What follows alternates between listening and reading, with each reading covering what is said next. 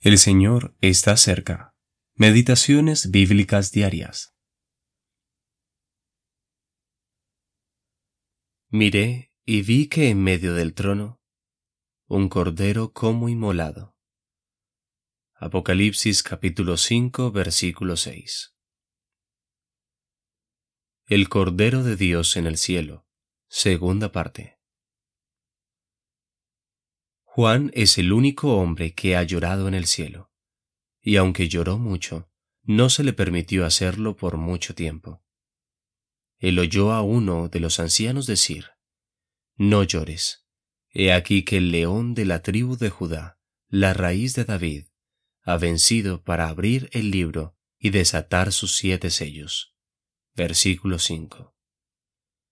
Y Juan, que había estado tan ocupado buscando en el cielo y en la tierra y debajo de la tierra, y que había pasado completamente por alto el trono, ahora dirige sus ojos al trono para ver a este león todopoderoso.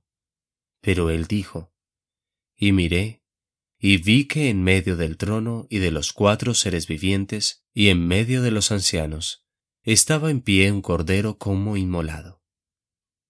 El león que prevalece es el Cordero que ha sido inmolado.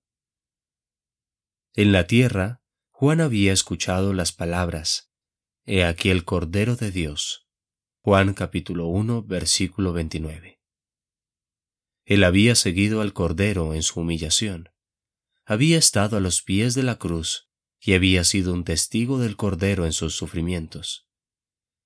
Había visto cómo los hombres horadaron sus manos y sus pies en el lugar de las tres cruces. Y allí le crucificaron, y con él a otros dos, uno a cada lado, y Jesús en medio. Juan capítulo 19 versículo 18. Había visto a Jesús como el hombre resucitado aquella tarde del día de la resurrección, cuando Jesús vino y se puso en medio de sus discípulos, mostrándole las heridas en sus manos y en sus pies. Ahora transportado al cielo, junto con el vasto ejército de los redimidos, en el centro mismo de la gloria celestial, él vio en medio del trono un cordero como inmolado. Él vio al cordero en sus glorias, a Jesús con las marcas de los clavos en sus manos y en sus pies, el único hombre en toda la gloria eternal que llevará algún rastro de los dolores del tiempo. Hamilton Smith. Es digno el Cordero que ha muerto, proclaman, de estar exaltado en los cielos así. Es digno el Cordero, decimos nosotros, pues Él por su pueblo fue inmolado aquí. A. H. Mora